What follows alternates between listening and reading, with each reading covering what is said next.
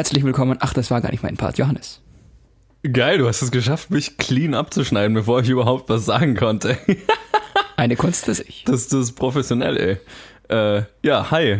Hi. Herzlich Johannes, willkommen. du bist heute mal wieder dabei seit längerem. Ja, genau, endlich mal wieder. Ähm, Heute als Ersatz für Colin. Genau, man hat mich schon lange nicht mehr gehört. Irgendwo rumtreibt. Ich weiß gar nicht. Er Ach, auf einer gesagt. Messe hat er gesagt. Auf einer Messe. ja, ja, ja. Das, das, Ach, irgendwas Nerdiges, ja, ja, genau. Ja, ja, ich glaube eine Pen. Rollenspielmesse oder sowas. Also Rollen- nicht, also Nicht ähm, speziell Pen and Paper Rollenspiel. Ja, ja, genau. Also Nichts Sexuelles. Genau, keine Erotikmesse. Also, Keine Erotik. Zumindest hat er das behauptet. Gut. Also Johannes, dann frage ich dich doch mal die Frage, die ich dich jede Woche frage. Was hast du die Woche gesehen? Nichts. Ich habe genau zwei Filme diese Woche gesehen und die werden wir in dieser Folge besprechen. Erzähl doch warum. Äh, ich bin am Wochenende umgezogen in eine neue Wohnung und dann hat man plötzlich nicht mehr so viel Zeit, Filme anzuschauen. Das Ich ist ein kenn das. Problem. Aus genau dem gleichen Grund hatte ich auch keine Zeit, Filme anzuschauen, weil du bei mir eingezogen bist. Das ist, das ist, das ist richtig. Ja, äh, das, jetzt, jetzt sind wir eine Planet Film Geek WG. Planet Verrückt. WG. WG. Äh, Pla Planet WG. Film WG. Ne, äh, Film WG, Film Geek. Planet Wie Film auch immer. WG. Ja, genau. Also, ja, deswegen habe ich zwei Filme gesehen und ich schätze mal, du auch? Genau die zwei? Mm, Ich bin momentan dabei, Malcolm mittendrin zu sehen. Okay. Im- Immer mal wieder so ein bisschen. Ja. Ich habe ja die komplette Serie daheim. Nice. Und ich bin momentan auf DVDs beschränkt, da meine Wohnung und auch deine momentan kein WLAN hat. Ja, da merkt man mal plötzlich, wie, äh, ja, wie, wie angewiesen man auf, auf Wie Internet oldschool ist. und schön Filme anschauen sein kann. Ja, ich meine, ich bin, ich bin ja da, guck mal, da bin ich froh über meine riesige Blu-ray und DVD-Sammlung. Ich komme mit meiner aus und sie ist kleiner. Ich Ja. kann gar nicht alles anschauen. Genau, aber jetzt habe ich, jetzt weiß ich, wir werden noch leider äh, fast, nicht ganz zwei Wochen, aber fast zwei Wochen ohne Internet auskommen müssen. Du weißt also, meine Alf-Staffel und meine ähm, ähm, Malcolm mittendrin Serie, die, die laufen noch ewig. Also Ja, also ich meine, ich habe ja noch bei, in meiner Sammlung 50 äh, DVDs und Blu-rays, die ich noch nicht gesehen habe. Das heißt, ich habe genug, um abzuarbeiten. die werde ich nämlich auch in dieser, diese zwei Wochen nicht schaffen. gut. Aber kein, kein. Netflix und so, das ist so ein bisschen irritierend. Ich finde es sehr entspannend. Ich meine, es kommt so viel raus, ich kann gar nicht alles anschauen und das stresst mich immer. man, man ist plötzlich überlegter, weil man sich überlegt, hey, wenn ich nachher ins Büro fahre, wo ich dann WLAN habe, äh, was muss ich alles erledigen, bevor ich wieder nach Hause fahre? also was, was, was muss ich alles tun, wenn ich, sobald ich wieder am Netz hänge? Das stimmt. Also man macht sich da Ist ein bisschen Gedanken hinderlich. drüber. Ja, ist es. Aber äh, ja. Genug, lass glaub- uns über Filme reden. Genau, Filme. Wir haben beide keine gesehen. Doch, zwei. genau, zwei. Und über die reden wir dann äh, nachher. Es gab auch keinen. Und in Das diesem Moment. ist die Jalousie, die jeden Abend um diese Uhrzeit hochgeht. ist, das hat mich schon mehrmals irritiert, weil morgens, wenn ich reinkomme, ist sie meistens wieder unten. Warum fährt sie dann hoch? Ich weiß es nicht. Es ist auf jeden Fall gruselig. Es ist immer, wenn wir hier Podcast aufnehmen, plötzlich. Ich weiß gar nicht, ob man es auf der Aufnahme hört. Wahrscheinlich haben wir jetzt, jetzt gerade Schwachsinn gelabert, ohne dass man irgendwas gesehen Mm, hat, gehört Ich, hat. ja, ich glaube, sie fährt einfach hoch, damit sie nicht verschmutzt oder sowas. Verstehe. Und dann fährt sie irgendwann wieder runter. Und jetzt ist sie fertig. Ja. Jetzt können wir weiter. Aber jetzt fährt sie wieder runter. ja, genau. Also Trailer. Ich kann mich gerade an keinen Trailer erinnern, den ich gesehen habe. Deswegen, äh, wir könnten einfach einen Trailer spielen und mit den News anfangen. Ja, lass uns das doch machen. Und für die News brauchen wir Musik.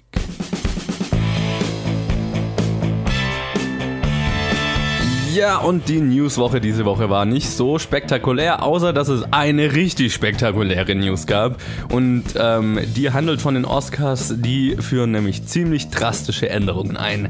Ja, die Einschaltquoten der Oscarverleihung äh, gehen seit Jahren äh, runter und die Academy, die die Oscars veranstaltet, versucht nun mit einem drastischen Schritt dem entgegenzuwirken. Vergangene Woche gab die Academy bekannt, eine neue Kategorie für Outstanding Achievement in Popular Film einzuführen. Also einen Oscar für den populärsten Film. Äh, des Weiteren werde die Länge der Preisverleihung auf maximal drei Stunden festgelegt. Dadurch würden dann einige Awards während der Werbepausen vergeben werden. Diese sollen dann in einem kurzen Zusammenschnitt am Ende der Zeremonie nochmal gezeigt werden. Ein dritter Schritt wird dann noch sein, die Preisverleihung ab 2020 bereits Anfang Februar stattfinden zu lassen, also viel früher als bisher. Das war die große News und dann habe ich noch ein paar kleinere News, die die alle mit Superhelden zu tun haben. Wen wundert's? Also hier sind die Superhelden-News der Woche. Warner Brothers arbeitet an einem Supergirl-Film. Das berichtete Deadline. Oren Uziel, die 22 Jump Street geschrieben hatte, schreibt zurzeit das Drehbuch. Des Weiteren werden Samuel L. Jackson und Kobe Smulders in Spider-Man Far From Home, dem Spe Sequel zu Spider-Man Homecoming, vorkommen und ihre Charaktere aus den Avengers-Filmen widerspielen. Wie das nach Infinity War funktioniert, werden wir wohl dann sehen. Und zu guter Letzt erwarb Legendary Pictures äh, vergangene Woche die Rechte an einem etwas anderen Superheldenfilm. Dieser soll sich um eine Gruppe Kriminelle drehen, die in das Hauptquartier eines Superhelden einbrechen und dann überleben müssen nachdem natürlich einiges schief geht. Das Drehbuch schrieben Chris Baugh und Brandon Mullen und Baugh wird auch die Regie führen. Klingt ja ganz gut, aber dieses House Invasion Zeug, mei. Ich meine, das klingt total nach uh, Don't Breathe. Also wenn man das in die, in die, ne, in die Horror-Richtung macht oder in die Thriller-Richtung, dann könnte das sowas wie Don't Breathe sein, wenn der Superheld zum Beispiel irgendwie einen Knacks hat oder so und halt die dann einfach versucht umzubringen. Ich, ja, es klingt auch Wäre wär eine oder? Möglichkeit, ja. Es klingt danach. Also es stand drin, sie müssen überleben, also. Da ja. klingt es danach. Warum zur Hölle brichst du bitte in eine Superheldenhöhle ein? Naja, was, was ich in einem anderen Podcast so gehört habe, war, hat jemand den Gedanken angebracht, zum Beispiel, wenn jemand versuchen würde, bei Bruce Wayne einzubrechen und dann aus Versehen in seinem Haus halt in den Batcave reinstolpert. Oh, das ist interessant. Das könnte interessant sein. Also wenn, das ist, weiß man nicht. Aber dann das, ist es auch schnell vorbei. Ja, ja, genau. Zack und tot. Aber äh, ja, das, das fand ich mal, ich, ich freue mich ja immer, wenn ein bisschen was Originelles in dem Genre gemacht wird, weil es, finde ich, oft sehr Ja, ermüdend ja, es wird. ist in jedem Genre cool, wenn was Originelles rauskommt. Richtig, genau. Deswegen habe ich mich darüber sehr gefreut. Ähm, ich meine, Samuel L. Jackson und Kobe Smulders in Spider-Man. Sure. Ähm, Ja, Also, und genau. zwar von- Samuel L. Jackson ist auch irgendwann ausgelutscht. ich meine, er hat ja immer, er spielt halt Nick Fury jetzt schon in allen Marvel-Filmen quasi. Macht Sinn, dass er auch da wieder vorkommt und wie er, nachdem er ja in Infinity War gestorben ist, Spoiler Alert, ähm, wie er das äh, überlebt hat. Äh, Ich, uns war allen klar, dass die ganzen Charaktere, die da gestorben sind, nicht tot sind. Und äh, ja, Warner Brothers arbeitet in einem Supergirl-Film. Cool. Cool. Äh, ja, aber das sind eigentlich gar nicht mal so die News, die ich jetzt wirklich bes- ausführlich besprechen wollte. Ähm, die großen News sind die Änderungen an der Oscar-Preisverleihung, wo ich wirklich sagen muss, es, keine dieser Änderungen finde ich gut. Ich finde find sogar die- die, alle find- ziemlich problematisch. Ich finde gut, dass sie die Länge einkürzen. Ich meine, ich verstehe. Also ich kann nicht so lange vorm Fernseher sitzen, ohne unruhig zu werden. Äh, dann, dann besorgt dir ein Laufband und lauf vor dem Fernseher. Nee. Ich meine, ich verstehe, dass man die Länge einkürzen will. Ja, die Preisverleihung ist lang. Ich hätte halt die ganzen Musiknummern und den ganzen Scheiß rausgeschmissen.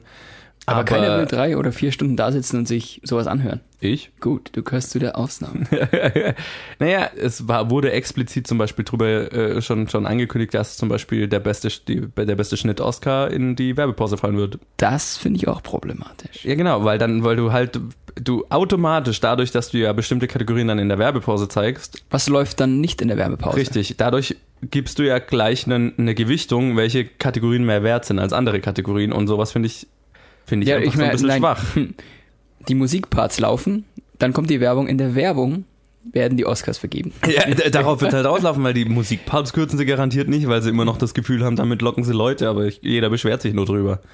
Und Halt halt, auf die Stimme des Volkes. ja, genau, und halt so lauter die Kategorien, wo jetzt halt, sagen wir mal, der Casual-Film-Fan nicht weiß, was dahinter ist, zum Beispiel die zwei Musik, äh, die zwei Soundkategorien und sowas, sowas wird garantiert in die Werbepause verlegt und dann am Ende siehst du von jeder Kategorie einen 5-Sekunden-Schnipsel, wie sich jemand freut, dass er einen Award gekriegt hat und keiner von diesen Leuten kriegt halt die Ehre oder die, die, das Rampenlicht, das er verdient hat. Gut, das, das bringt aber dann auch den Filmleuten nichts zum Beispiel. Oder Fans, die sich nicht so auskennen mit diesen Filmbereichen.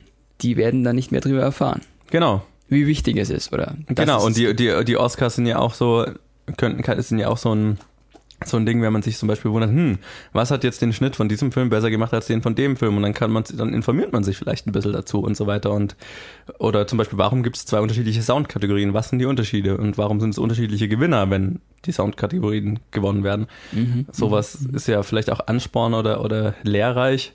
Und jetzt ist es halt ein, da kommen wir jetzt gleich noch mit einer neuen Kategorie dazu, jetzt wird es halt so ein populär, Popularitätskontest, sprich äh, da, wo halt berühmtere Leute dabei sind, die werden halt gezeigt und wo die Leute äh, geehrt werden, die halt so ein bisschen hinter der Kamera sind, das wird dann halt ne, äh, in der Werbepause versendet. Right. Und das finde ich, das finde ich problematisch, weil die Oscars halt einen gewissen Stand haben. Ich meine, ich, verste, ich verstehe das Problem mit der Länge, aber Ich finde, man, Ich man könnte es schon ein bisschen raffen. ja, aber ja, genau. Also was ich zum Beispiel, also Aber deswegen Sachen in die Werbepause legen ist auch Blödsinn. Genau, also weil ich würde halt die, ich würde die ganzen Musiknummern rausschmeißen, vielleicht eine mal lassen. Ich würde diese ganzen Gags rausmachen, äh, die Aber die Gags gehören zum Charme dazu. Naja, ich, ich meine so Das richtige halt Bits, wie zum Beispiel letztes Jahr, wo sie dann mit lauter berühmten Leuten ins Kino nebenan gegangen sind und Leute überrascht haben, die sich da gerade einen Film angeschaut haben und sowas. Was immer so Okay, ein bisschen cringy, merkwürdig ist. Sowas kannst du von mir aus alles rauskürzen. Konzentriere dich halt auf die Vergabe der Sowas kannst Preise. du als und Behind the Scenes später zeigen im Internet. Sure, ja, als Bonus-Content, was weiß ich. Aber das ist halt alles, da sowas finde ich zieht in die Länge. Aber dann jetzt halt Leuten, die halt hart dafür gearbeitet haben, äh, quasi zu sagen, ja, ihr seid nicht so viel wert, sorry. Ja, quasi ihnen ihre Bühne zu nehmen. Total. Ja, das ärgert mich. Das ärgert mich wirklich. Ähm, und dann kommt halt noch so, da kommt dann noch dazu diese fucking Kategorie für besten, populärsten Film. What Wie the fuck? also ja gut, wie er am besten, welcher Film am meisten viral abgeht. Oder so. Welcher Film am meisten Geld gemacht hat, darauf wird's rauslaufen. Ja, ich glaube, es kann aber auch so eine Kategorie sein, welcher Film halt am meisten in den sozialen Netzwerken besprochen wird oder welcher Film am meisten Einfluss hat auf als, als Gesprächsthema oder sowas zum Beispiel. Sure, das, das ist bestimmt Einfluss, aber ich meine, am Ende. Ich meine, es also könnte cool sein, weil manche Filme haben halt das Potenzial, schnelle Klassiker zu werden. Klar, es ist noch nicht bekannt, was die äh, Kriterien für die Kategorie sind. Aber es, es, es läuft, äh, am Ende wählt ja die Acad alle die Academy-Mitglieder, die knapp 7000 oder wie auch immer viele sind, äh, wählen ja dann den besten, populärsten Film.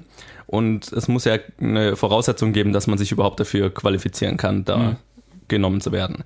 Und da, das ist halt so vage, also es muss dann entweder am Boxoffice festgemacht werden, keine Ahnung, man muss 100, über 150 Millionen Dollar einspielen weltweit, damit man da überhaupt qualifiziert werden kann oder so. Ja, Schwer was- messbar auf jeden Fall. Also, Genau, wenn also- man nicht nur auf die Zahlen geht. Genau, also sie werden eine, garantiert einen, einen Katalog, also ne, genaue Bedingungen rausbringen, aber am Ende ist, glaube ich, das Einspielergebnis das einzige. Und sind wir mal ehrlich, dann läuft halt drauf raus, welcher Disney-Film gewinnt dieses Jahr. Also welcher Star ja, Wars, das ist dann wahrscheinlich so Marvel. ein Streiten unter den großen Studios. Ja. Wo, wofür brauchen wir die Kategorie? Also alle diese Änderungen sind nur dafür da, dass mehr Leute die Zeremonie schauen. Ähm, und die Änderungen stammen übrigens nicht unbedingt von der Academy, also die hat sie natürlich bekannt gegeben, aber die Vorschläge zu den Änderungen kamen vom Sen Fernsehsender ABC, der die Oscars ausstrahlt. Übrigens, der Fernsehsender ABC gehört Disney. Und Disney bringt die, hat äh, dieses Jahr, glaube ich, irgendwie 80 Prozent aller größten Filme, also die, die, der Filme, die am meisten eingespielt haben, sind Disney-Filme oder mehr sogar. Also ist es im Prinzip ein Disney-Unternehmen, das den Oscars äh, sagt, sie müssen eine Kategorie einführen, in der Disney garantiert die meisten Preise abräumen wird. Also sie machen einen Preis speziell für sich. Richtig. Also das ist eine Spekulation. Es schaut, also ich finde, das ist, äh, das muss nicht sein, dass das der Fall ist. Ja, am Ende wird halt versucht, mehr junge Leute vor den Fernseher zu locken, indem man halt den Filmen, die die jungen Leute halt zufällig gerade auch schauen, auch einen Award gibt. Aber das ist halt total leer, eine total leere Geste, finde ich. Weil am Ende die Oscars sind und auch danach hoffentlich noch sind der goldene Standard für qualitativ hochwertiges Filmemachen. Klar, es gibt immer Filme, die nicht nominiert werden, die es vielleicht, die es garantiert verdient hätten, die halt so ein bisschen unterm Radar sind. Und dann gibt es Filme, die nominiert werden, die es nicht unbedingt verdient hätten. Darüber kann man sich ja immer streiten. Aber am Ende hat der Oscar einen Standing als, wenn man einen Oscar gewinnt, das ist wirklich die höchste Würde, die man kriegen kann in der Filmbranche. Und ich finde, mit sowas untergräbt man das halt ganz gewaltig. Wenn es dann nicht mehr um exzellent gemachte Filme geht, sondern darum, wer war der populärste Film.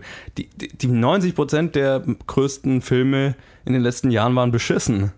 So Transformers. Au außerdem geht es ja bei den Filmen gar nicht rein nur um den Film selber, sondern wer hat am meisten Kohle für Marketing oder Richtig. wer hat die meiste oder die größte Reichweite. Genau, So. wer, hat, wer konnte am meisten Geld für ausgeben?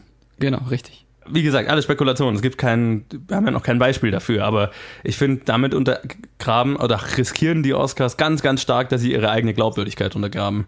Und ich bin mir nicht sicher, ob das wirklich hilft, Leute vor den Fernseher zu kriegen, weil ich glaube einfach, die Art der Zeremonie und die Art der Filme, die geehrt werden, sind nicht unbedingt der Hauptgrund, warum Leute die Oscars nicht schauen, sondern Leute schauen einfach kein Fernsehen, viel weniger Fernsehen als generell. Ja, das würde ich auch sagen. Ich glaube, es lockt nicht die Menschen vor den Fernseher, die sich diese Filme anschauen. Ja, also Weil jetzt oder- ein Film nominiert wird, werden sie nicht die Zeremonie anschauen. genau, also ein Pro, also bestimmt ein paar, aber am Ende Well, Ja. I don't know. Ich glaube Ich, nicht. ich habe nicht das Gefühl, dass das wirklich ihnen was bringt, weil ich glaube, es würde mehr Sinn machen, wenn sie sich zum Beispiel auf einen auf einen Online-Angebot für der Oscars zum Beispiel konzentrieren würden, weil die meisten. Leute, weil viel mehr Leute schauen halt Online-Sachen, streamen Sachen, als dass sie live Fernsehen schauen. Und wenn man halt irgendwie online viel mehr zur Verfügung stellen würde, hätte man, glaube ich, mehr davon. Äh, Und ich bin auch gespannt, weil das, das, das Lustige ist ja, die, die Leute, die für den besten, populärsten Film abstimmen, sind ja dieselben Leute, die diese Filme bisher nicht nominiert haben.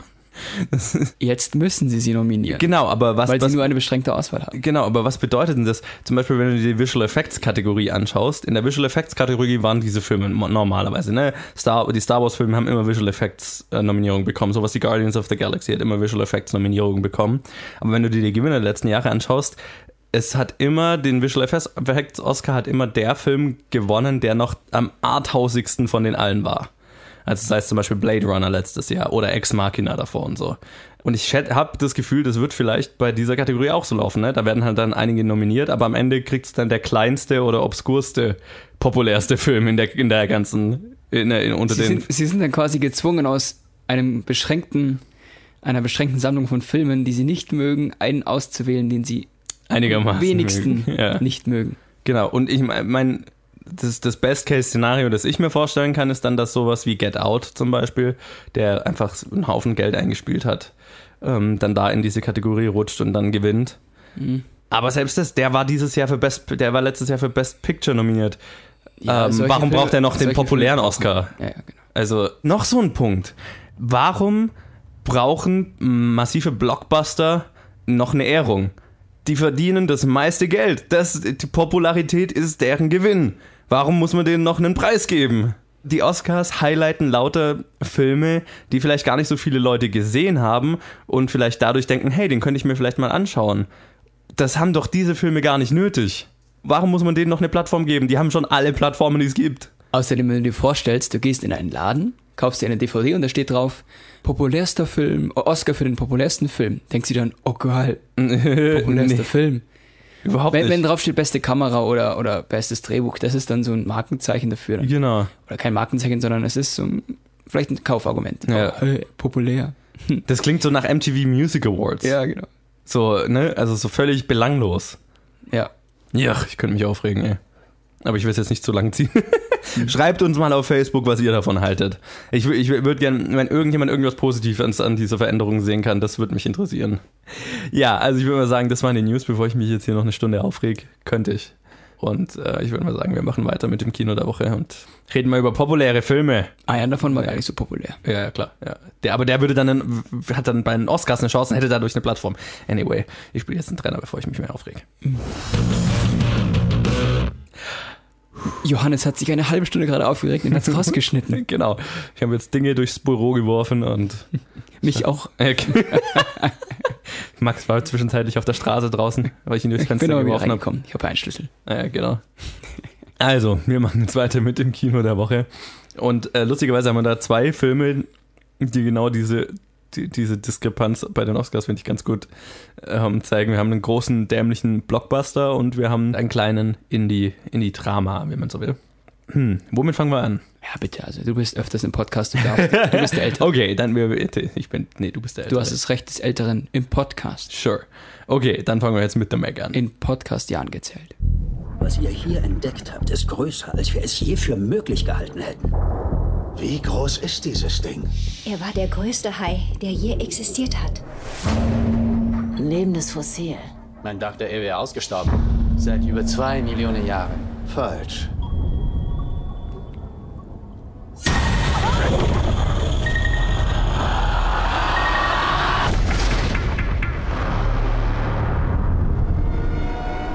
Oh mein Gott. Es ist ein Megalodon. Es ist ein Megalodon. Oh mein Gott. It's a Megalodon.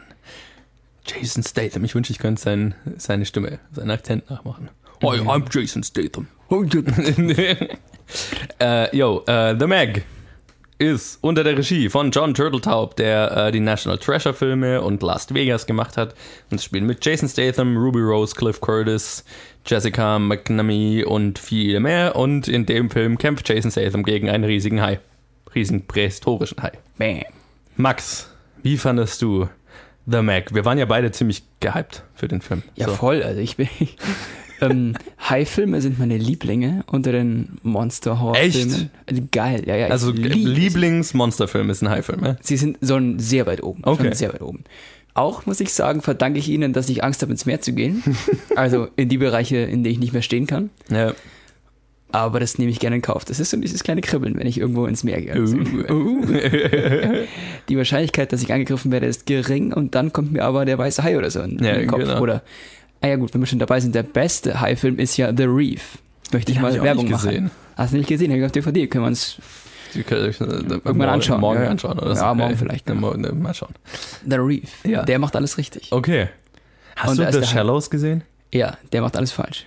Was? Den fandst du nicht gut? Nicht so wirklich. Okay, schade. Okay, doch, bis zur Hälfte.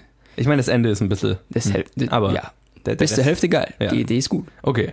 So. Und Me wo, Megalodon. ja, wo ist, wo ist The Mag jetzt da in, dieser, in diesem Ding? Ja, eher so unten bei den Trash-Filmen. Es gibt gute High-Filme und es gibt so Trash-High-Filme. Und The Mac, würde ich mal sagen, ist so bei The Sand Sharks oder sowas. Sharknado. Shark, ja, das ist Okay. schon wieder eine andere Kategorie, ist- weil die ist mit Absicht dämlich. Ja, genau. The Mac war, glaube ich, nicht mit Absicht dämlich. Was das Problem hätte äh, wahrscheinlich war, hatte ich so das Gefühl. Also ich glaube, wir haben. er hätte ein bisschen trashiger sein können. Davon Ge- hatte genau. er nämlich zu wenig. ja, total. Wenn du dir überlegst, ein Riesenhai, der plötzlich in unseren Meeren auftaucht, das hätte mehr Trash sein können. Ich meine, das kannst du ja fast nicht ernst nehmen. Weiß nicht. Also, man, Also- wenn man es richtig macht, dann hätte es auch ernst sein können. Aber er Klar, du kannst einen richtigen Horrorfilm draus machen, so, ne? Das wäre geil gewesen. Oder du machst halt einen gorigen Horrorfilm draus, ne? Und wo du halt einfach Spaß mit der Action hast, sozusagen. Ich wäre für den richtigen Horrorfilm gewesen. Wenn du es mit dem nötigen Ernst gemacht hättest, dann hätte er auch geil werden können. Ich glaube, ich hatte so, hab so das Gefühl, den richtigen Horrorfilm würde ich eher lieber mit einem normalen Hai sehen, sowas wie ja, The Shallows oder sowas, ne, wo, wo halt ein normaler Hai einfach stalkt. Weil ich- so einen Megalodon kann ich, glaube ich, nicht ernst nehmen. Du, also, sobald er irgendwie ein großes Schiff anfällt, hast du recht. Irgendwann wird es dann komisch. Irgendwann ist es halt dämlich. Ja. Aber deswegen habe ich mich so auf den Film gefreut, weil ich mir halt gedacht habe, ah, ein Film, der sich nicht ernst nimmt und der einfach Spaß damit hat, dass ein riesiger Hai einfach einen Haufen Zeug frisst. Und der Hai frisst nicht so viel in dem Film und Er dann frisst ist der, nicht so viel, nein. Und dann ist es halt auch, äh, ich weiß nicht, ob der Film hier zu Lande ab 12 ist, aber es ist, Das es, ist wahrscheinlich das Problem. er war speziell drauf gestrickt, ab 12 zu sein in den USA. Gut, aber du musst ja auch da mal, du musst mal so sehen, wenn dieser Hai jemanden frisst, dann siehst du keine abgetrennten Körperteile, weil der Typ ist halt dann weg. Ich meine, ja, aber man könnte, also ich meine, der, der Film zeigt halt nichts. Er wird ja kein Stückchen von dir abbeißen, er wird Ja. komplett verschlucken. Ja. Deswegen.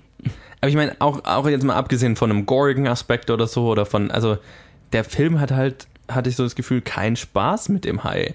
Weil ich, es gibt eine Sequenz, wo Ja. ein Helikopter über dem Hai fliegt und ich die ganze Zeit gedacht so, geil, jetzt springt der Hai gleich hoch und frisst Das- den fucking Helikopter. Das dachte ich bei der ersten Szene, als ein Helikopter kam, dachte Ja. ich, fuck, jetzt im Flug. Sie bauen den er Helikopter auf. Yes. Nie. Der Hai macht nichts Cooles. Es gibt eine coole, eine coole Szene, wo, wo ich mir gedacht habe, yes. Aber das ist ein Twist, den will ich nicht spoilern. War das ein Twist, ja? Ja, okay. Es gibt einen Twist in dem Die Film. ist sehr episch inszeniert, die Ja, Szene. das war geil. Und das war mir aber auch irgendwann klar, ja. dass diese Wendung kommt. ich ich habe es bis kurz davor nicht ge ge gerafft und Ja, dann so, das- oh mein Gott immer. und bam. Oh, mir war es schon klar. Es war zu ruhig und zu soft und dann. Die Szene war wieder gut. Es gibt so ein paar Höhepunkte, wo Ja. der Film ein Klischee aufbaut und es dann umkippt. Ja, also es, äh, Das ist gut. der Film ist nicht furchtbar, sag ich mal. Er ist nicht ich, furchtbar. Ich, mein Problem ist, dass der Film so unfassbar mittelmäßig ist. Ja, ich habe mich nicht gelangweilt dabei. Das Nein. ist der Punkt. Ja. Aber ich habe jetzt auch nichts Spezielles drin gesehen. Ja, der Film hat halt, der Film hat nichts Mutiges an sich. Er hat, Kein nichts, Ziel. er hat nichts Außergewöhnliches reingebracht, was speziell auf diesen Hai gemünzt wäre. Ja, kein Spaß mit seiner Prämisse und die Prämisse ist Spaß pur. Ja, du hast einen fucking riesigen schon. Hai, der Zeug frisst. Warum greift der Hai nicht mal ein Schiff an und, und, und beißt ein Schiff in zwei Hälften oder so? Ja, er rammt genug Schiffe. Ich hätte mir mehr Horror-Elemente unter Wasser gewünscht. Sure. Ich meine, da gab so zwei, drei ganz coole Sequenzen, fand ich. ähm, wo der Hai dann aus dem Dunkeln einfach so auftaucht und das war schon ganz imposant, weil ich meine, Das war imposant, das war gut. der ist, der ist ja schon eine Figur, aber so richtig bleibt einem, finde ich, der Hai auch nicht in Erinnerung, weil, also wenn du dir jetzt überlegst, den Hai aus Jaws zum Beispiel, Ja, aber du siehst den Hai auch nicht so wirklich oft. Ge- das meine ich auch. Ja. Naja, aber andererseits den Hai in Jaws siehst du auch nicht oft, aber der hat einen Charakter. Du erinnerst dich hinterher an den Hai. Und ich wüsste Ja. jetzt, also ne, der, der in dem Film, also der Hai ist halt einfach ein Stück Materie, das halt mal irgendwo dagegen rammt oder so, aber Oh, aber das kann ich über alle Personen quasi im Film sagen. Alle Klar. Charakter. Die haben, die sind alle nur so ein Stück Materie, die jetzt quasi Ja. keinen richtigen Charakterzug haben, der mich interessiert oder der mir später im, im Gedächtnis bleibt. ja. Bei Jaws auf dem Boot, die drei Kerle, das sind alles irgendwelche Typen, die du auch später noch wahrscheinlich erkennst in ihrem Charakter. Ja, mit denen auch einfach dabei bist. Mit, Mit denen du dabei bist. Und jetzt hat, vielleicht liegt es daran, dass es zu viele sind auf diesem Boot. Oder einfach, dass sie mittelmäßig sind. Ich meine, es ist, es ist ja auf, es ist einfach auf B-Movie-Art geschrieben, sagen wir es mal so. Und das habe ich ja auch voll erwartet. Also damit hatte ich jetzt nicht unbedingt ein Problem, weil in dem Moment, wo Jason Statham in einem Film mit einem Riesenhai ist, ist mir völlig klar, dass Charakterentwicklung nichts ist, worauf ich jetzt unbedingt warten muss. Gut. Hatte ich kein Problem mit. Dann müssen sie keinen Charakter entwickeln, aber sie müssten zumindest einen haben. Genau, und die Prämisse Jason Statham kämpft gegen einen riesigen prähistorischen Hai ist irgendwie lustig, weil das hat so eine B-Movie-trashige Mich, tra- mich hat es auch schon im Flair. Trailer nicht so wirklich gejuckt. J Jason, Statham, was auch immer. Ich meine, aber das machen sie dann halt nicht. Das ist so ein bisschen mein Problem. Sie versuchen es dann ernster zu spielen, als der Film es hätte sein müssen.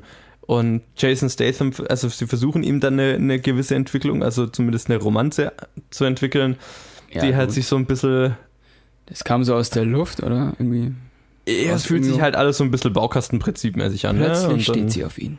Genau, und sie läuft Und rein, wo er gerade kein äh, nichts anhat und so weiter und ist dann peinlich berührt, aber schaut dann auch mal Ja, sie Also muss ja in dem Moment auch diese- reinlaufen, weil er gerade nackt ist. Naja, logisch. Ich meine, aber das sind ja so, ähm, keine Ahnung, das sind einfach so Tropes, die da aneinander gepuzzelt werden. ja, aber es fühlt sich so ein auch bisschen an ohne wie, funktioniert. fühlt sich so ein bisschen an wie Baukastenprinzip. Und dann Richtig. nehmen wir das, was wir schon zehnmal gesehen haben, und das noch. Und, Und das passt gut hier rein, genau. genau, und, und dann hast du halt so den, den 0815 Filmbaukasten sozusagen. Was schade ist, weil nicht jeder 0815 Film, Film hat einen riesigen prähistorischen Hai.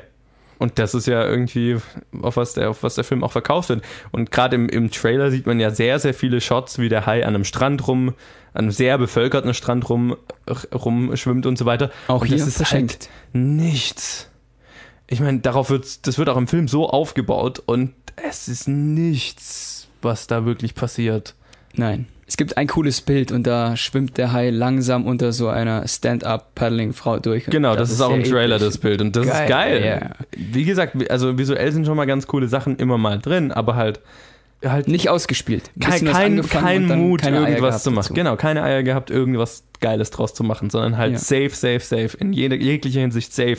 Und das über Das- einen Film ah, mit einem gleicher riesigen Punkt. Hai zu sagen, ist Richtig, halt gleicher komisch. Punkt mit der Liebesgeschichte. Die ist immer safe. Sowas funktioniert dann halt. Total, du hast noch ein Muss süßes Kind sein. dabei. Und das Kind hat so, ist, ist jetzt nicht das talentierteste, kind, talentierteste Kinderdarstellerin, die ich jemals gesehen habe. Süß, auf jeden Fall, goldig und hat auch den einen oder anderen ganz lustigen Moment, aber, und, aber sie, sie hat halt vor allem, also das Kind hat vor allem mit relativ holprigen Dialogen zu kämpfen, finde ich, und auch d- d- durch den Film haben einige Charaktere, hatte ich das Gefühl, damit zu kämpfen, dass die Dialoge sehr, sehr holprig geschrieben waren, teilweise sehr äh, holzhammermäßig Expositions, äh, Expositionsdialoge, die da der ein oder andere Schauspieler. es gibt ein, eine Szene, wo einer der, der Hauptcharaktere im Sterben liegt ähm, und dann im Sterben noch so einen Expositionsmonolog halten muss, bevor er dann, bevor er dann stirbt. Und ich dachte mir so, ist es, soll das jetzt witzig sein oder was? Ist das jetzt so ein Meta-Film-Klischee-Moment ähm, aus einem, aus einem Verarsche-Film, wo dann der Charakter im Sterben liegt und dann auch sagt, und was ich dir doch sagen müsste, bla bla bla, hilft dir äh, und erzählt dann äh, fünf Minuten lang, was, was den Film jetzt weiterbringt und dann macht er die Augen zu. Und alle so, nein. No. Das war Hat- so, ja. äh, war so ein Er bisschen hatte seine holprig. witzigen Momente, der Film. Definitiv. Also möchte ich mir auch nicht abschreiben. Er, wie gesagt, es gab, es gab Momente, die ich sehr unterhaltsam fand. Viele davon lagen äh, daran, dass ich mir was erwartet habe, was dann nicht erfüllt wurde. Das hat der Film gut gemacht. Ja, teilweise gut, teilweise. Teilweise gut, Also, aber ja. Aber er hat es versucht zumindest. ja. Wie schon gesagt, er hatte so kleine Wendungen drin, die Ja. keine großen Auswirkungen hatten. Okay, bis auf eine. Aber Ja. immerhin. Und die war cool. Also die war richtig cool. Das muss ich dem Film wirklich lassen. Das war der eine Moment, wo diese größere Wendung war, wo ich wirklich im Film war, wo ich mir wirklich Aber gedacht diese, habe, yes! diese Wendung kennst du halt auch einfach schon. Klar, aber, aber sie ist cool. Und vor Ja, allem sie ist cool. inszeniert war sie geil. Das muss ich wirklich lassen. Ähm, die Szene ist geil. Ja. Und da hatte ich wahrscheinlich am meisten Spaß mit dem Film. Und der Rest war halt leider. War halt Äh, safe. Also wie gesagt, ja, ja, das, das ja. ist mein, Aber mein Fazit zu dem Film mit dem fucking Riesenhai, ist, dass er safe war. Aber hey, also, wer einen riesigen Hai sehen möchte, der geht kurz ins Kino. Sure, schaut okay aus. Ähm, es gibt für diese eine Wendung lohnt sich fast schon. Und vor allem Ja. diesem einen Shot, der da es kommt. gibt coole Szenen, die gut aufgebaut sind und Ja. wer Unterwasser-Horrorfilme mag mit Haien, für den gibt es ein paar Szenen. Ja. Aber am Ende ist es ein Film, der jetzt, den ich wahrscheinlich in der Woche vergessen habe. Es ist einer von den Hai-Filmen, die jetzt im Kino laufen und später dann vergessen werden. Ja, die dann später in der Wühlbox, in der DVD In der Wühlbox. Neben Sandsharks. Ja, genau. Sehr schade, aber dann machen wir doch nochmal weiter mit dem kleineren Film diese Woche. Mhm. Ähm, äh, und der heißt Vollblüter, beziehungsweise Mini-Lagodon, äh, Megalodon, Miniladon, ja. Hast du mal dran gedacht, ihn umzubringen? Nein, bisher nicht. Du könntest es in Betracht ziehen. Nein, Vor- und Nachteile abwägen. nein. Sieh dir nur genau alle Optionen an. Ja, aber kein Mord. Ja klar, das ist ungewöhnlich, aber man kommt nur begrenzt weiter, wenn man so wie alle anderen denkt. Sieh dir Steve Jobs an. Was? Ich arbeite mit dem, was du mir lieferst. Das ist eine Kosten-Nutzen-Analyse. Du könntest so eine Menge Nutzen für viele Leute generieren. Ja, aber ich müsste für den Rest meines Lebens ins Gefängnis. Warum gehst du davon aus, dass du erwischt wirst? Goddammit, ich hasse deutsche Synchro. Ich wollte auch gerade sagen, die, die klingen ja schrecklich, die deutschen Stimmen. Voll. da fehlt jeglicher Charakter, jegliche Emotion, die die zwei Es sind halt die Charaktere ausmacht. Standard-Teenie-Stimmen, die man in jedem Highschool-Film hört. Total. Aber es geht völlig das Feeling, diese Szene verloren. Ich habe das jetzt extra diesen Ausschnitt genommen, weil ich es so krass fand, weil das ist eine wirklich, ja, da, halt, da knistert es richtig in der Szene im, im englischen Original, ne? Da hast du richtig Feeling drin. Und hier ist es halt so völlig belanglos, fühlt sich plötzlich an. Die Stimme der einen passt überhaupt nicht, weil, also, wie hieß sie ohne Gefühle? Ähm? Olivia Cook ist die Schauspielerin. Cook, nennen wir sie Cook. genau. Diese Stimme im Deutschen ist nicht gefühlslos irgendwie. Ja. Es, Ja. ja. halt so, fühlt sich an wie so ein weißes Blatt Papier, wo nichts genau. drauf ist. Es fühlt sich nach nichts an. Wird Nichts dem gegen Film- die dem Film nicht Synchronsprecher. gerecht, nichts gegen die Synchronsprecher. Aber- in Teenie-Filmen sicher klasse. Ja. Aber nicht in diesem. Schade. Also Ich auf jeden Fall. auf Englisch gesehen. Genau, ich auch. Äh, Thoroughbreds bzw. Vollblüter ist unter der Regie von Corey Finley und es spielen mit Anya Taylor-Joy, Olivia Cook, Anton Yelchin und Paul Sparks und viele mehr. Übrigens einer der letzten Filme von Anton Yelchin, der ja vor zwei Jahren, glaube ich, schon gestorben ist. Ähm, der Film hat es jetzt halt erst zu uns geschafft.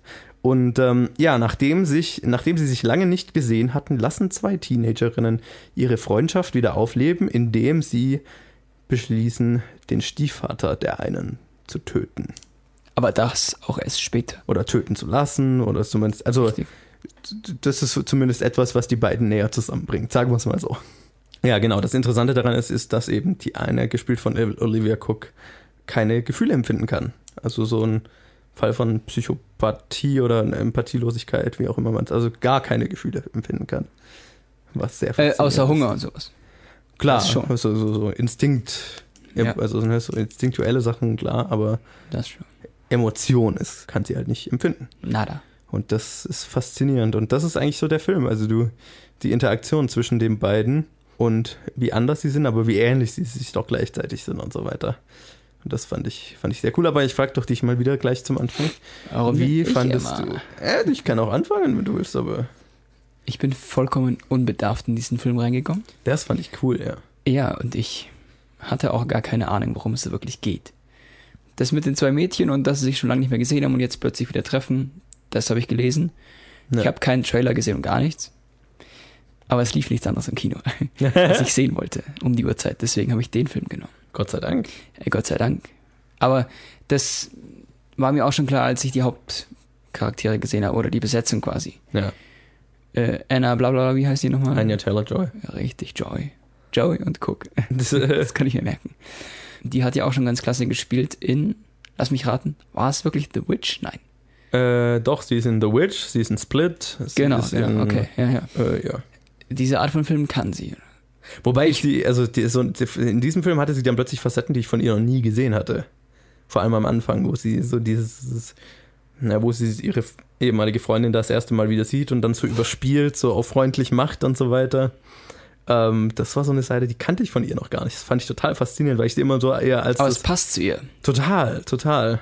Das Aufgesetzte, das kann sie gut spielen. Es war total geil. Also ich war richtig äh, also glücklich mit ihrer Performance. Also mir war klar, dass es Ich gut war, ist, äh, aber ich muss mal sagen, also ich war mit allen Performance, Performances im, im Film sehr zufrieden. durch die Bank, ja. Durch die Bank weg, durchweg geil. Ja, und auch, ich, du hast mich, glaube ich, so ein bisschen gespoilert. Du hast mir erzählt, worum es geht.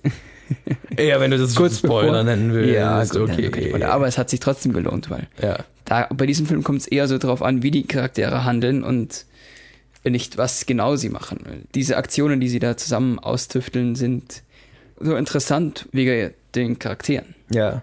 Und vor allem das Zusammenspiel zwischen den beiden, das fand ich so faszinierend, weil du halt wirklich, Du hast die eine, die keine Gefühle empfinden kann, und dann hast du die andere, die sich dafür interessiert.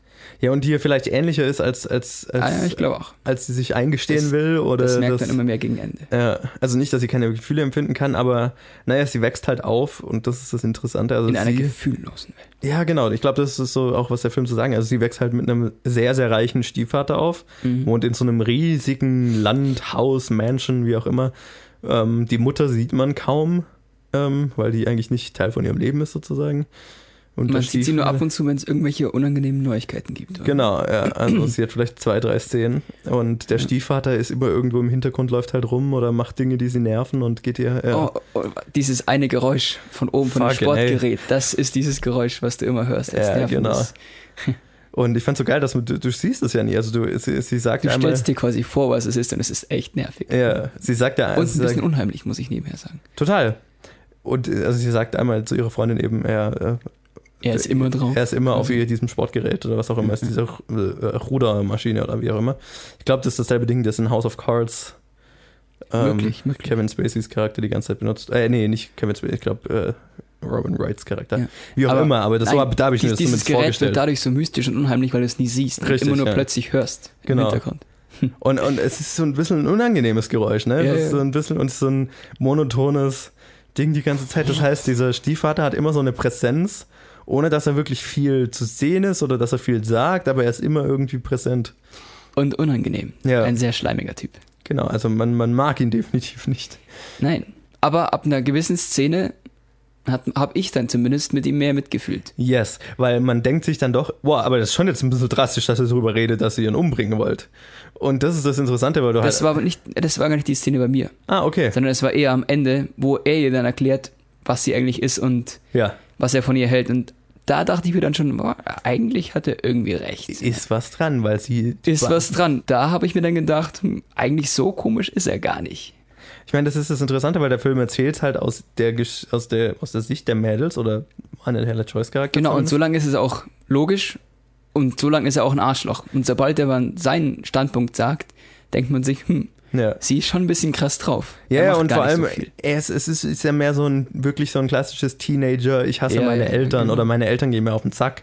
Auf und eine krasse Art. Genau, halt, halt auf, eine, auf eine sehr auf die Spitze getriebene Art, aber nicht unbedingt, weil er jetzt auf die Spitze getrieben bösartig ist oder so, überhaupt nicht, sondern weil sie halt zufälligerweise eine Freundin hat, die keine Gefühle empfinden kann und für die, wenn sie halt die Mathemat mathematisch das Ganze durchgeht, ihn umzubringen, eine Wäre definitiv ist, ist eine Lösung. Also er löst das Problem. Ja.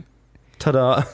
Und, und das, das ist halt dann, das gibt dem Ganzen halt diesem Teenie-Drama, wenn man so will, plötzlich einen, einen, ja, ein Setting, eine Wendung, eine, eine Prämisse, die halt drastischer ist und wo du wirklich viel drüber nachdenkst. Und auch gerade aufgrund Voll. der zwei extrem guten Performances, ähm, gerade auch von Olivia Cook als die- Drei fast schon. Also ich finde diesen Kleinkriminellen auch sehr gut gespielt. Der, über den haben wir ja noch gar nicht geredet. Den haben wir noch gar nicht in Betracht Anton, gezogen, aber Anton Yelchin, eine seiner letzten Rollen, spielt so einen Kleinkriminellen. und das nicht schlecht. Total. Sogar sehr gut. Und, und was ich total lustig fand, weil ihn hatte ich noch nie so gesehen. Ihn hatte ich immer so als ähm, den, äh, na, wie heißt er, den russischen Charakter aus Star Trek, aus den Star Trek-Filmen. Äh, Chekhov. Er spielt Chekhov in den, in den Star Trek-Reboots. In den ersten zwei zumindest, dann ist er gestorben. Aber ähm, Ja, und so, so, so, ich hatte ihn immer so eher als den cleanen, süßen Chara äh, Charakter, Schauspieler in Erinnerung. Und hier der, der schleimig, ein bisschen so in seinem kleinen Dorf hängen gebliebene Kleinkriminelle. Ein bisschen abgefuckt, ein bisschen, bisschen, bisschen abgefuckt. ja, ein bisschen mitleidserregend auch, weil er so halt. Ja, also er ist hm, abgefuckt, ja. Aber er sieht sich, glaube ich, selber abgefuckter, als er dann tatsächlich ist. ja, Aber er nimmt sich als gefährlicher, als er eigentlich dann. Ja, und das ist so ein bisschen tragisch, finde ich, fand ich seinen Charakter, weil er, Voll. weil er die ganze Zeit davon redet, was für große Träume er hat und Das was er noch cool. alles mit seinem Leben machen wird. Und du hast die ganze Zeit das Gefühl, ja, aber ich habe so das Gefühl, du kommst hier aus dieser Situation nicht raus, in der du da bist. Ja, Also, beim das ersten Mal habe ich es mir geglaubt und beim zweiten, Ja. dritten Mal dachte ich, ja, okay. wo, wo halt auch die Mädels ihn damit konfrontieren, ne? Wo, Ja, was, ja. Er, was er eigentlich für ein Low-Life sozusagen ist, ne? Also in was für einer Unangenehm. auswegslosen Situation er ist. Wahnsinnig unangenehm und wahnsinnig so ein bisschen oh, Herz, herzzerreißend. Ja, Ich habe sehr mitgefühlt mit seinem Charakter. voll. Ja. Das ist, auch wenn du nicht genau in der Situation bist, dann kannst du dich mit ihm doch identifizieren, weil irgendwie kennst du so manche Facetten davon. Ja, und ich meine, jeder hat ja irgendwie Ambitionen und so weiter und jeder Klar. hat schon mal drüber nachgedacht, ist es überhaupt realistisch, was ich mir da vorstelle und so weiter. Und äh, ja, und jeder hat sich bestimmt schon mal in der Situation gefühlt, ähm, leere Träume zu haben und eigentlich Mhm. in einer Situation zu stecken, in, aus der man überhaupt nicht rauskommt. So, ne? Aber Resthoffnung bleibt. Ja, und dann- man kann ja auch dann äh, ganz froh damit sein, dass man nicht in der Situation ist, in der er ist. Weil das ist natürlich schon eine extreme Form davon. Aber ja, ihn fand ich, ihn fand ich wirklich gut. Und hat mich nochmal dran erinnert, was für ein Verlust sein, äh, er, er, ja, sein Tod war. Ja, wenn wir schon dabei sind, der Stiefvater war auch gut gespielt. Total. Auch von einem Schauspieler, den ich so gar nicht kannte in, die, in diesen Art von Rollen. Ja. Woher kennt man ihn? Ah, lass mich kurz Irgendwas nachschauen. sagt ich, er mir. Ich glaube, aus House of Cards war das. Ja, genau, in House of Cards war er. Ja, aber ich kannte sein Gesicht irgendwoher. Ja, in, in, in Midnight Special war er auch, falls du den gesehen hast. Weiß ich nicht. Er Ja. ist klasse. Er war so richtig fies, schleimig ein bisschen. Total. Also, Nicht, nicht fies, aber so ein bisschen hm, nervig. und gleichzeitig noch menschlich. Also ich fand. Auf einer menschlichen Ebene auch sehr nervig und Ja, ich fand, ich fand seine Performance auch bemerkenswert, weil er halt immer so einen schmalen Grat hat. Ne? Er, man will ihn ja auch nicht. Er hat es wirklich geschafft, diesen Charakter nicht so zu spielen, dass du ihn hasst, aber dass du trotzdem genervt bist von ihm. Und so ein bisschen. Also am Anfang mochte ich ihn gar nicht. Ja. Und dann bei diesem einen Punkt hat er es dann geschafft, dass ich doch dachte, ach, sein Punkt ist eigentlich wahr. genau. Wirklich gut. Und, Also sehr original die, originell die Geschichte. Ja, Und nicht zu effektreißerisch erzählt. total. Schön ruhig und ich weiß nicht. An der Stelle, ich habe alles ja, sehr stimmig gepasst. ich hab, wir haben ja noch gar nicht erwähnt, dass das ein Regiedebüt ist, der Film. Klasse. Wer, also, wenn, er, wenn du das hörst, Regisseur, komm doch mal vorbei in unserem Podcast und rede drüber. Ja, genau. äh, ja, Thoroughbreds war ich echt positiv überrascht. Ähm, Eine kleine Perle. Kennt keiner, aber Ja, ich Oh. hatte nur eben von, von Sundance wahrscheinlich damals davon gehört, schon vor zwei Jahren oder so. Also ich habe jetzt wirklich lang auf den Film gewartet. Beziehungsweise ich hatte, hatte eigentlich schon das Gefühl, ich, wahrscheinlich hatte ich ihn schon verpasst und habe mich eher drauf, habe eher so alle einmal im Monat danach geschaut, ob er schon auf Streaming-Diensten irgendwo verfügbar ist. Und dann war es umso mehr die Überraschung, hey, der kommt im Kino raus, was? Und ich war echt positiv überrascht. Also ich liebe Auch. diese Art von Filmen und ich liebe sie im Kino. Und ich liebe es, überrascht zu werden. Man wird Ja. so selten überrascht. man wird so selten. Vor allem, wenn man sich so da, damit beschäftigt halt. Und das, das fand ich hier wirklich positiv. Also äh, Thoroughbreds bzw. Vollblüter, wenn man ihn erwischen kann, unbedingt anschauen. Wirklich große Empfehlung. Von mir auch. Kann man nicht mehr dazu sagen. Dann muss man auch nicht mehr dazu sagen.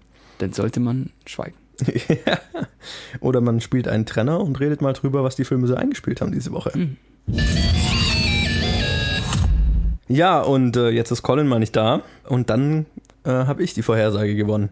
Also wenn ich ihm mal unter die Nase reiben könnte, dann verdrückt er sich einfach wie frech. Weil ich habe äh, drei von fünf richtig vorhergesagt. Das Einzige, was mir so ein bisschen Strich durch die Rechnung gemacht hat, war Sauerkrautkoma, der noch stärker lief, als ich gedacht hätte. Das ist aber dein persönliches Empfinden. Nee, der lief tatsächlich stärker als überhaupt erwartet. Also das war, ich hatte das Gefühl, ich war da sehr realistisch mit meiner Vorhersage. Er steht echt nicht schlecht, gell? Ja, also auf Platz 1 ist in seiner zweiten Woche nach wie vor Mission Impossible Fallout mit 2,2 Millionen. Der hatte letzte Woche 2,85 Millionen. Also auch der, äh, der, der schafft es wirklich in diesem Sonnenwetter, sich wirklich gut zu halten. Ähm, auch nach einem sehr starken Eröffnungswochenende. Auf Platz 2 ist dann äh, unüberraschend The Meg mit 1,6 Millionen. Auch das ist ein solides Ergebnis, denke ich mal. Platz 3 geht dann in seiner vierten Woche an Mamma Mia. Der hatte letzte Woche 1,5 Millionen und diese Woche 1,4 Millionen. Das ist natürlich krass. Also, ähm, das ist tatsächlich einer von diesen Filmen, die sich halt jetzt wahrscheinlich eine ganze Weile sehr gut halten werden, weil die halt kaum abfallen in ihrem Einspielergebnis, auch in den heißen Tagen. Das ist äh, sehr überraschend. Und dann eben auf Platz 4 in der ersten Woche Sauerkrautkoma mit 1,3 Millionen, ist mit Abstand der stärkste Start dieser Reihe. Ich habe dem Film ja schon so eine Million zugetraut, aber 1,3 ist schon, ja, da dürften sich die Produzenten extrem gefreut haben und es bedeutet wahrscheinlich, dass wir zehn weitere von diesen Filmen kriegen. Schade. Vielleicht schaue ich mir irgendwann mal einen an, aber ich habe kein Bedürfnis, Hm. das zu tun. Ich Ähm, auch nicht, leider. ja, und dann auf dem fünften Platz in seiner vierten Woche Den wollte ich sehen. Habe ich nicht geschafft. Genau, das erste Mal seit langem von Mamma Mia getrennt. Hotel Transsilvanien 3, ebenfalls mit 1,3 Millionen. Ja, nur um ein winziges bisschen hinter Sauerkrautkoma. Also fast hätte ich eine 5 von 5 gehabt, aber nur fast. ja, wow. Also, dass Mac dann doch knapp bei Mission Impossible dran ist. Also immer noch der größte Abstand. Ich hätte auch äh, kein Szenario gesehen, in dem Mac tatsächlich äh, auf Platz 1 landet. Das ähm, Aber es ist halt schon krass, dass Sauerkrautkoma, der wahrscheinlich um einiges günstiger war, ja. gar nicht mal so viel weniger eingespielt hat. Ja, ja, klar. Also ich glaube, Sauerkrautkoma hat damit sein Budget definitiv wieder drin. Mit 1,4? Ah, oder? Was würde gekostet Glaubst du? haben? Eine Der wird schon Million? über eine Mille. Na, er ist der fünfte Film, stimmt, dann kosten die Schauspieler halt entsprechend. Ja, na, vielleicht. Aber ich denke mal, sie sind sehr zufrieden damit. Was brauchen die? Ein Polizeiauto und irgendwie. Ja, eben. Ich glaube, das teuerste an diesen Filmen ist der Hauptdarsteller. ja. Äh, Habe ich mal das Gefühl. Äh, Ich glaube wahrscheinlich ja. Ja, also ähm, wenig überraschende Woche fand ich jetzt, aber ich finde es ja sehr, sehr, sehr, sehr schön zu sehen, dass wir eine Top 5 haben, in der jeder Film über eine Million hat. Das ist, glaube ich, das erste Mal seit zwei, drei Monaten, dass das der Fall ist.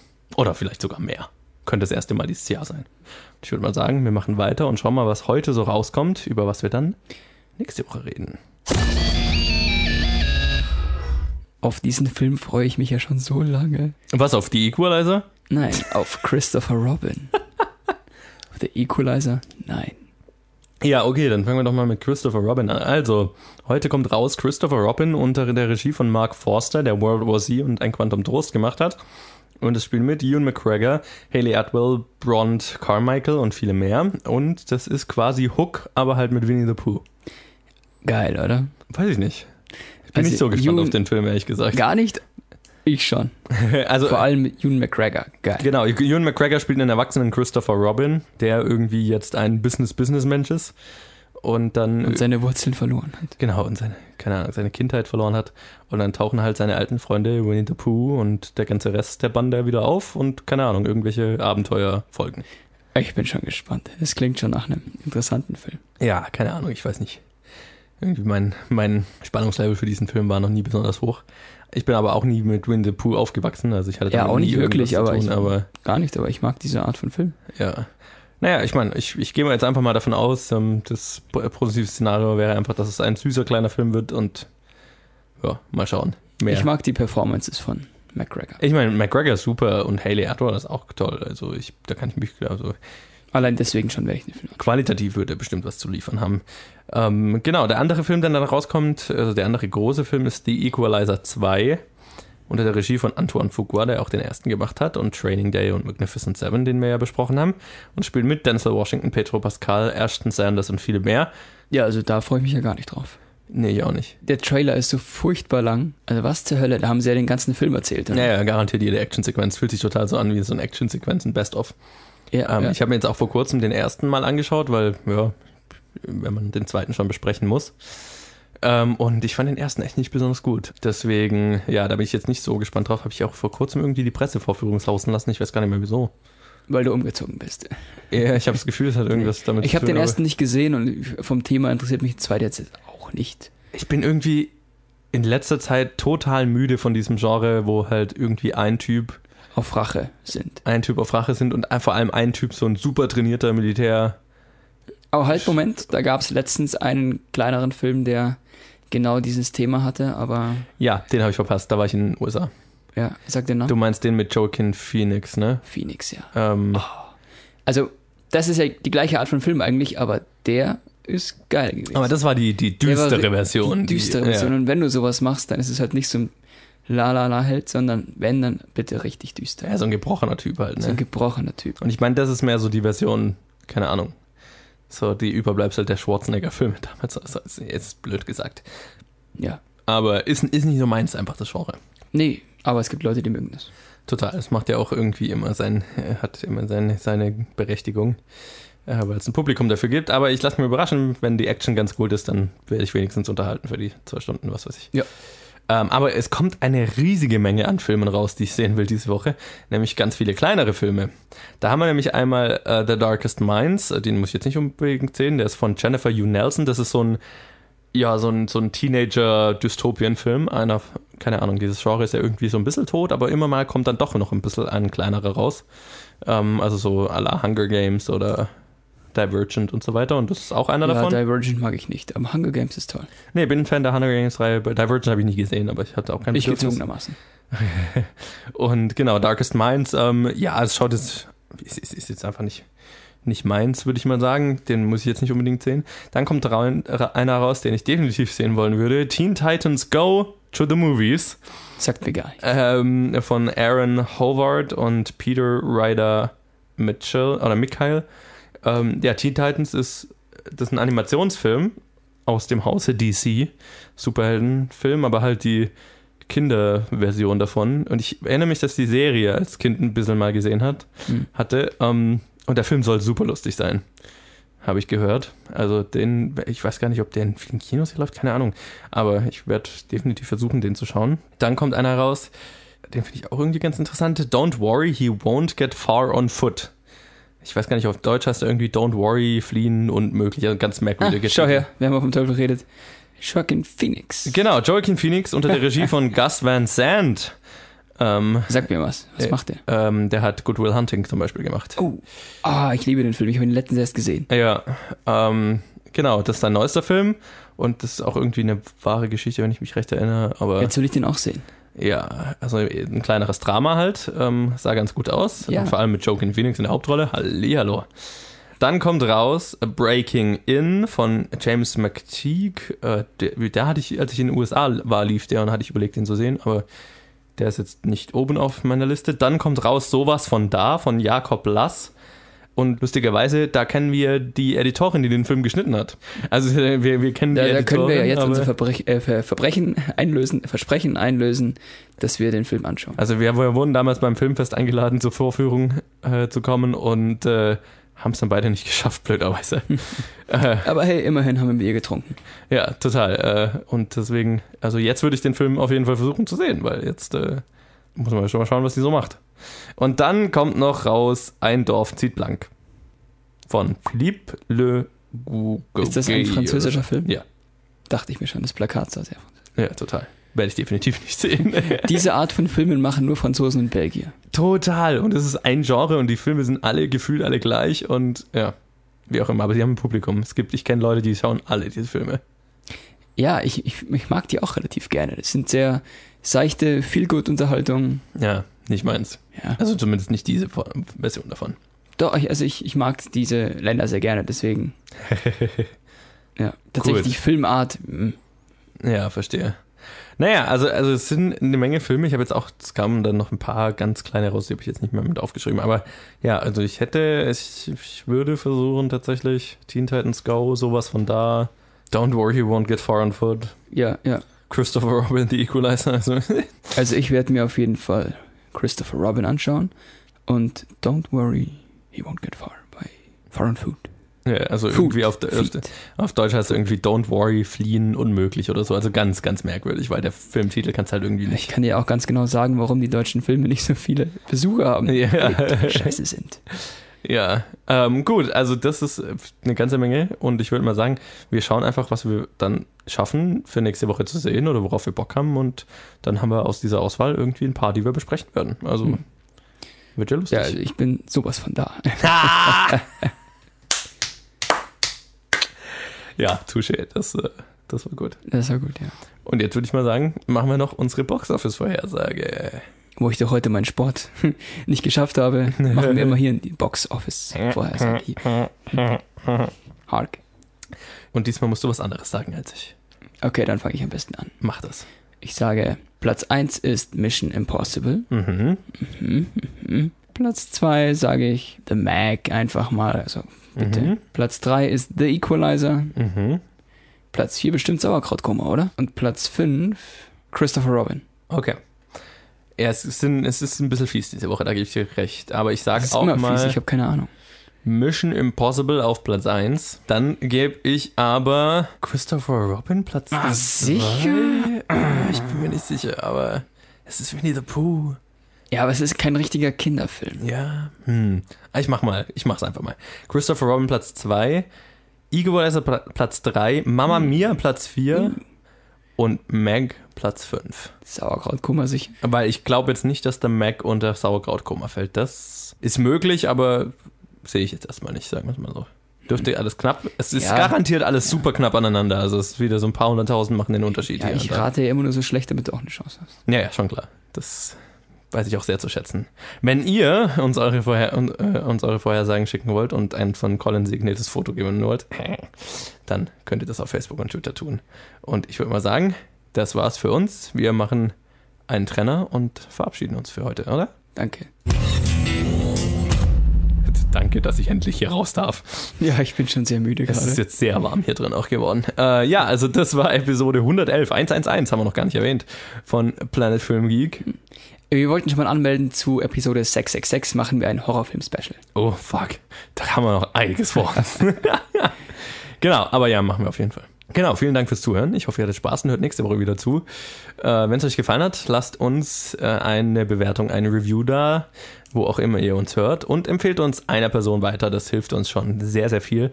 Und äh, ja, wenn ihr mit uns in Kontakt treten wollt, dann wie immer auf Facebook und Twitter unter Planet Film Geek. Da könnt ihr uns Challenges geben, eure Meinung zu den Filmen mit uns diskutieren und so weiter. Tut das und dann hören wir uns nächste Woche und zum Ende noch fettes Dankeschön an Max wieder fürs Einspringen. Bitte.